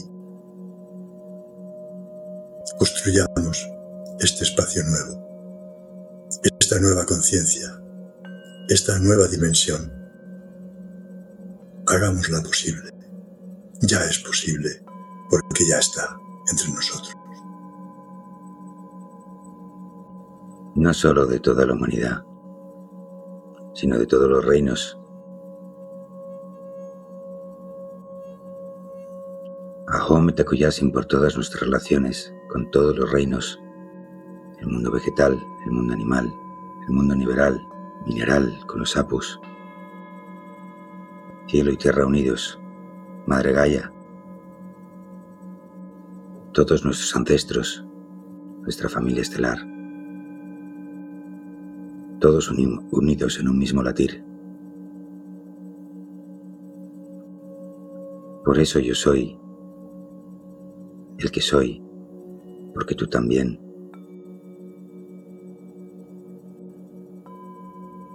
Solo en la unidad crecemos juntos.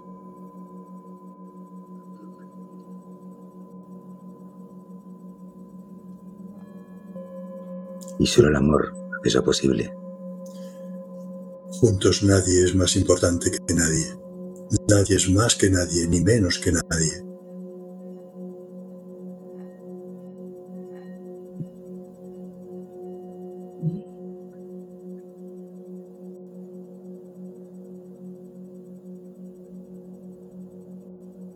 Y ahora, poco a poco, tomamos conciencia de nuestra respiración y como que descendemos por ese canal, esa escalera, quién sabe, la escalera que en algún momento era la escalera de Jacob.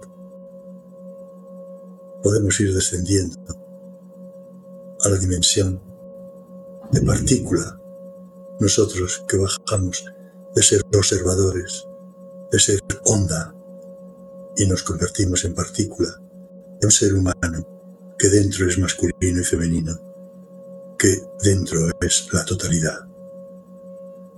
Y poco a poco podemos abrir los ojos para decir gracias, porque aquí con minúsculas estaba incluido el aquí con mayúsculas. Y el aquí con mayúsculas implica el aquí pequeño. Y aceptamos ese dharma de que para poder conectarnos más y más, hemos asumido el compromiso de contarlo, porque solo dándolo a los demás lo acrecentamos en nosotros, tanto tú con tu misión como yo con la mía, como la de cada uno con la nuestra. Solamente dándolo es como lo hacemos posible, entregándolo con generosidad como lo hacemos nuestro.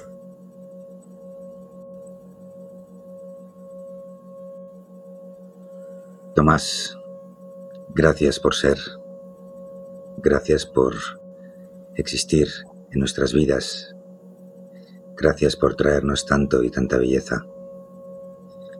Gracias por crear esta charla consciente. Gracias por abrirnos ese mundo interior. Gracias por tu amor. Y yo a ti gracias por esa sonrisa que describí al principio entre picarona e inocente y por esa boca entreabierta que tenía preguntas, preguntas de las que yo no sé la respuesta y ha podido surgir un pequeño barbuceo, pero la sigo investigando porque son tan bellas. Adelante con nuestra investigación. Adelante, adelante. Habrá que averiguarlo, ¿no? De eso se trata. Esa es la gracia de Dios. Esa es realmente. Muchas gracias, Joel, por este regalo. Gracias a ti, Tomás. Qué belleza, qué belleza. un abrazo grande. Un abrazo grande. Oh. Gracias.